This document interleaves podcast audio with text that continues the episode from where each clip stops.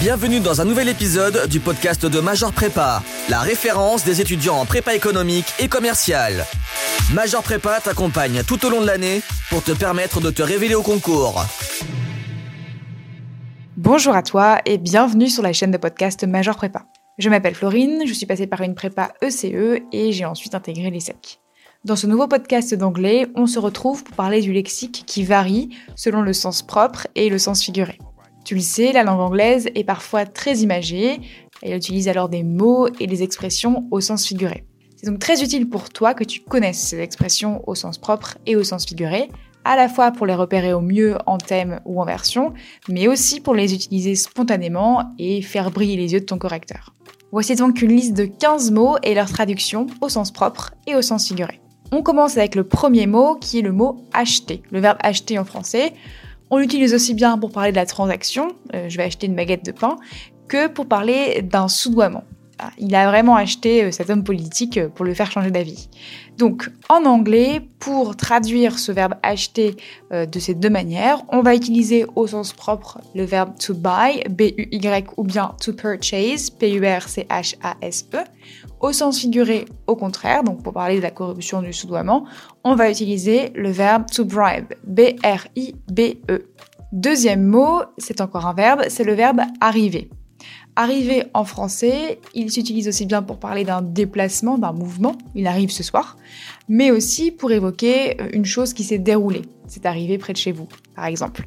En anglais, dans le premier cas, on va utiliser le mot transparent to arrive, A-2-R-I-V-E, mais au sens abstrait, on va alors utiliser les verbes soit to happen, H-A-2-P-E-N, ou bien to take place, T-A-K-E, plus loin, P-L-A-C-E. Le troisième mot, c'est le mot bénéfice. En français, on l'utilise aussi bien pour parler des gains d'une entreprise que pour évoquer les avantages procurés par une situation. En anglais, dans le premier cas, on utilise le mot profit, P-R-O-F-I-T. Dans le second cas, on utilise benefit, B-E-N-E-F-I-T. Numéro 5, le ciel. En français, si je dis il y a un bel avion dans le ciel et voici un cadeau du ciel, ce sont deux expressions qui illustrent les différentes conceptions du ciel. D'un côté, on a l'espace visible depuis la Terre, et de l'autre, on a la providence, la divinité. Les Anglais, eux, différencient bien les deux mots, puisqu'au sens propre, ils utilisent le petit mot sky, S-K-Y, mais au sens figuré, ils préfèrent heaven, H-E-A-V-E-N. Sixième mot, le cœur. En français, le mot est le même, que l'on parle de l'organe vital qui bat sous nos poumons, ou bien que l'on parle de la partie centrale d'un ensemble. En anglais, au contraire, au sens propre, le cœur c'est bien the heart, H-E-A-R-T, mais au sens figuré, on va parler du core, C-O-R-E. Numéro 7, échelle. Contrairement au français, en anglais, on distingue bien l'échelle comme outil pour prendre de la hauteur de l'échelle comme unité de mesure. Au sens propre, échelle se traduit en anglais par ladder, L-A-W-D-E-R, au sens figuré, on va parler de scale, S-C-A-L-E. Huitième mot, le verbe estimer. Estimer la valeur d'un bien ou estimer quelqu'un, pas de différence en français pour le choix du mot.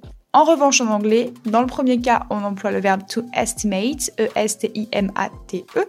Dans le second cas, on va parler to esteem, E-S-T-2-E-M.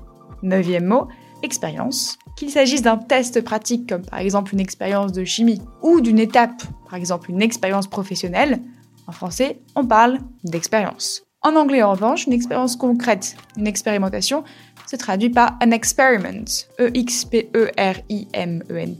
Pour parler de l'expérience de manière abstraite, quelqu'un qui a l'expérience ou une expérience professionnelle, on va utiliser le mot transparent, experience, E-X-P-E-R-I-E-N-C-E. -E. Numéro 10, exposer. Exposer une œuvre d'art ou exposer son point de vue, le verbe exposer est utilisé aussi bien au sens concret qu'au sens abstrait en français. En anglais, en revanche, on différencie les deux. Dans le premier cas, on emploie to display, D-I-S-P-L-A-Y, ou bien to exhibit, E-X-H-I-B-I-T. Dans la deuxième situation, on va utiliser to expound, E-X-P-O-U-N-D. Onzième mot, humain. Il y aura bientôt 9 milliards d'êtres humains sur la planète et c'est un manager humain sont deux expressions qui illustrent les différentes conceptions de l'adjectif humain. Dans un premier temps, ce qui a trait à l'homme, et dans un second temps, le caractère sensible, empathique d'un individu. Les Anglais, eux, différencient bien les deux mots puisque dans le premier cas, on va utiliser human, H-U-M-A-N. Dans le second cas, au sens figuré, on va utiliser humane, H-U-M-A-N-E. Douzième mot, le verbe laisser. En français, on utilise le verbe laisser aussi bien pour parler d'un abandon, il a laissé sa famille au pays, que d'une permission, laisse-moi faire. En anglais, en revanche, tu l'as compris, c'est différent. Dans le premier cas de figure, laisser se traduit par to leave, L-E-A-V-E. Et dans le deuxième cas de figure, par to let, L-E-T. Numéro 13, léger. Pour parler d'un faible poids ou d'une chose peu importante, un léger problème par exemple, on utilise en français toujours l'adjectif léger. Mais en anglais, la différence se marque puisque dans un premier cas, on va utiliser l'adjectif light, L-I-G-H-T, dans le sens concret. Dans le sens abstrait, on utilise slight, S-L-I-G-H-T. Avant-dernier mot, mûr.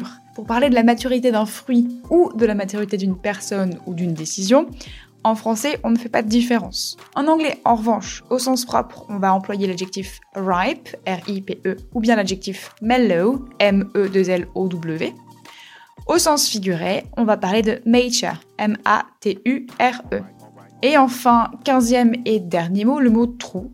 Qu'il s'agisse du trou de ton jean ou bien du trou de ton compte en banque, le même mot convient très bien en français. En anglais, on différencie. On va parler de hole, H-O-L-E, le trou au sens propre, et gap, G-A-P, le trou au sens figuré. C'est tout pour aujourd'hui. J'espère que cet épisode t'a été bien utile et je te dis à très bientôt sur notre chaîne de podcast Major Prépa.